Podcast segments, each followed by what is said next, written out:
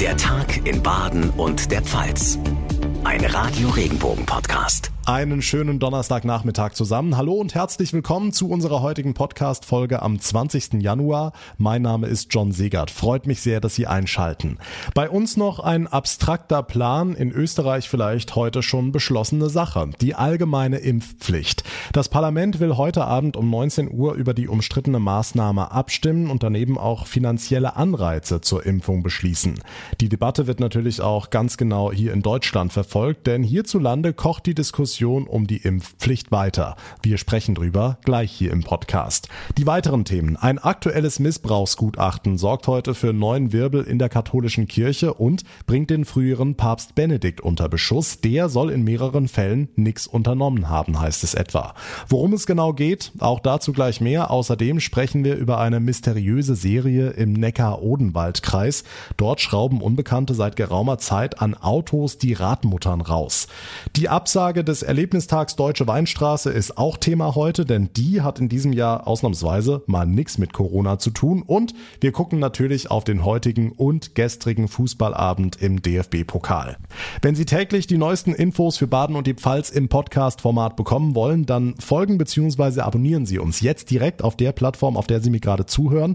Und auf manchen kann man uns auch eine Bewertung hinterlassen. Da würde ich mich sehr drüber freuen. So, jetzt legen wir aber los mit den wichtigsten Infos vom heutigen Tag. Thank you. Fast ganz Deutschland wird heute Abend nach Österreich gucken, denn dort wird im Nationalrat heute über die Einführung der allgemeinen Impfpflicht abgestimmt. Es geht darüber hinaus auch um finanzielle Anreize zur Corona-Impfung. Die Rede ist unter anderem von einer Impflotterie, bei der 500 Euro Gutscheine unter Geimpften verlost werden sollen. Es ist, stand jetzt zum Zeitpunkt der Produktion dieses Podcasts, eine sehr aufgeheizte Stimmung im Parlament, aber verständlich bei einem solch emotional aufgeladenen Thema. Und klar ist, hier in Deutschland wird die Entscheidung in Österreich natürlich ganz genau verfolgt. Werden die Abgeordneten dort dafür stimmen, ist das dann ein Argument, dass es dann auch bald eine Impfpflicht bei uns geben wird? Radio Regenbogen Reporter Felix Christmann, gestern erst hatten sich ja die Kassenärzte eingeschaltet und gesagt, wir werden bei einer Impfpflicht nicht mitmachen. Stimmt genau, ja. Und das ist natürlich äh, ordentlich Gegenwind für Kanzler Scholz und Gesundheitsminister Lauterbach, denn die bleiben ja nach wie vor bei ihrem Ja zur Impfpflicht. Kassenärztechef äh, Gassen hatte der Bild gesagt, man werde es den Ärzten nicht zumuten, Patienten gegen deren Willen zu impfen. Die Praxen seien kein Ort, um staatliche Maßnahmen durchzusetzen. Denn da ginge es ja um ein Vertrauensverhältnis zwischen den Patienten und den Ärzten, so Gassen. Er findet, kommt die Impfpflicht, muss sie von den staatlichen Impfzentren oder eben Ärzten des öffentlichen Gesundheitsdienstes umgesetzt werden. Hm, lass uns kurz noch auf ein anderes Thema gucken. Felix, ohne Corona-Booster soll man wohl keinen Lohn mehr bekommen, wenn man in Quarantäne ist. Ist da was dran? Also fix ist das bislang nicht. Laut Bild steht das aber in einem Kurzgutachten des Wissenschaftlichen Dienstes des Bundestags. Würde dann tatsächlich heißen, muss ich mit Erstimpfung oder wenn die zweite Dosis länger als drei Monate zurückliegt in Quarantäne, wird der Geldhahn erstmal zugedreht. Denn der Betroffene hätte ja den Arbeitsausfall mit der von der STIKO empfohlenen Boosterimpfung verhindern können. Das ist auf jeden Fall eine ordentliche Regelverschärfung, denn bislang galt das ja nur für Ungeimpfte. Der aktuelle Corona-Überblick von Felix Christmann. Dank dir. Ein Gutachten zu sexuellem Missbrauch belastet den emeritierten Papst Benedikt XVI.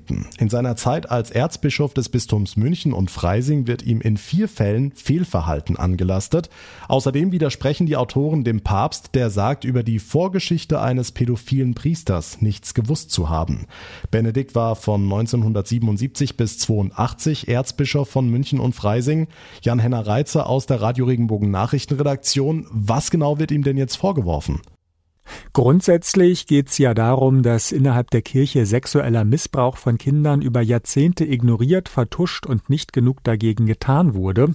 Und da hat Benedikt damals noch Kardinal Ratzinger nach dem Ergebnis des Gutachtens in vier Fällen mitgemacht. Also offiziell bekannte Missbrauchstäter durften weiter in der Seelsorge arbeiten oder der spätere Papst soll gewusst haben, dass ein an sein Bistum versetzter Priester ein verurteilter Missbrauchstäter war, der dann auch wieder Kinder missbrauchte. Okay, welcher Vorwurf wiegt da am schwersten? Je nachdem, wie man es sieht, kann man sagen, es steht Aussage gegen Aussage oder, wenn man dem Gutachten glaubt, der emeritierte Papst sagt nicht die Wahrheit. Es geht um die Frage, wusste Ratzinger damals von der Missbrauchsvergangenheit des zu ihm versetzten Priesters? Gutachter Martin Pusch sagt, wie Benedikt in seiner offiziellen Stellungnahme reagiert hat. Dabei wird von ihm Unkenntnis selbst dann noch behauptet, wenn diese mit der Aktenlage nach unserem Dafürhalten nur schwer in Einklang zu bringen ist. Nochmal kurz gesagt, aus den Akten geht hervor, Benedikt wusste etwas, er widerspricht aber trotzdem. Hm, welche Folgen hat das Ganze denn jetzt für Benedikt? Persönliche Folgen für ihn wird das keine haben. Benedikt ist ja 94 Jahre alt und lebt seit Jahren zurückgezogen in einem Kloster im Vatikan. Da ändert sich für ihn also nichts. Aber klar, die neuen Schlagzeilen und sein ja Abstreiten davon, dass es ein Problem gibt oder gegeben hat, ist wieder ein Grund mehr, warum sich Menschen von der Kirche abwenden könnten. Es ist ein Schlag für das Ansehen des früheren Papstes und der Kirche insgesamt. Der Vatikan will das Gutachten erstmal prüfen und sagt, der aktuelle Papst Franziskus schäme sich und tue alles, um Kinder zu schützen. Ein neues Gutachten zu sexuellem Missbrauch belastet den früheren Papst Benedikt XVI. Die Infos von Jan-Henner Reitze. Es ist eine mysteriöse Serie im Raum Buchen im Neckar-Odenwald-Kreis, die Polizei und Anwohner rätseln lässt. Wer schraubt hier seit bald zwei Jahren immer wieder die Radmuttern an den Autos raus? Wirklich eine super gefährliche Nummer, wenn sich bei höherem Tempo plötzlich das Rad auf und davon macht. Matthias Wagner aus den Radio Regenbogen Nachrichten. Noch immer ist ja an der Sache vieles unklar. Noch immer weiß man bei der Polizei nicht, ob es sich um einen oder mehrere Täter handelt und natürlich, was das Motiv für die Abschrauberei sein könnte. Schon im Mai 2020 begann die Serie. Inzwischen sind schon über 60 Fälle bekannt geworden und nur mit viel Glück und dass die meisten Fahrer das Fehlen der Muttern bemerkt hatten, ist bislang noch nichts Schlimmeres passiert. Hm, zwei Unfälle gab es ja in dem Zusammenhang. Einer davon wird dem Serientäter wohl zugeschrieben, als sich ein Reifen während der Fahrt löste. Beim zweiten Unfall ist es noch unklar. Ja, immerhin, es gab dabei keine Verletzten. Das sei aber bislang nur großes Glück gewesen, sagt Carsten Diemer vom zuständigen Heilbronner Polizeipräsidium. Er ruft die Autofahrer im Raum Buchen dazu auf, wenn sie ungewöhnliche Geräusche während der Fahrt hören, sofort anzuhalten. Ruhe geben der oder die Täter offenbar trotzdem nicht, denn in den vergangenen Tagen wurden ja wieder Radmuttern gelöst. Ja, vor ein paar Tagen wurden an den Vorderrädern eines Autos in Buchen die Radmuttern gelockert. Auch ein Traktor geriet ins Visier des Täters. Der Fahrer bemerkte auch erst während der Fahrt, dass irgendwas nicht stimmt. Sämtliche Muttern an den Rädern waren gelöst, eine sogar schon gebrochen. Eine unheimliche Serie treibt die Menschen in Buchen im Neckar-Odenwald-Kreis um. Ein oder mehrere Täter schrauben hier inzwischen seit fast zwei Jahren regelmäßig die Muttern aus den Autorädern. Zum Glück ist dabei noch nichts Schlimmeres passiert. Und damit zu weiteren wichtigen Themen, die heute für Baden und die Pfalz wichtig sind, zusammengefasst von unseren Regionalreportern. Nachrichten für die Region Karlsruhe, die Ortenau und den Schwarzwald. Ich bin Sascha Baumann. Einzelhändler und Gastronomen in Karlsruhe wollen die Corona-Spaziergänge nicht mehr tatenlos anschauen. Denn laut Citymanager Frank Teurer meiden viele Kunden wegen dieser illegalen Demos montagsabends die Innenstadt und fehlen dann in den Geschäften und Lokalen. Deshalb sollten alle davon Betroffenen zusammenhalten und gemeinsam gegen diese Aufmärsche aufbegehren. In diesem Zusammenhang plant die City-Initiative Karlsruhe zudem die Verteilung aussagekräftiger Plakate, die die Mitglieder zum Zeitpunkt der Aufmärsche in ihre Schaufenster hängen und damit ein eindeutiges Zeichen gegen die Aufmärsche setzt. Am vergangenen Montag gab es bereits eine Gegendemo zu den Spaziergängen.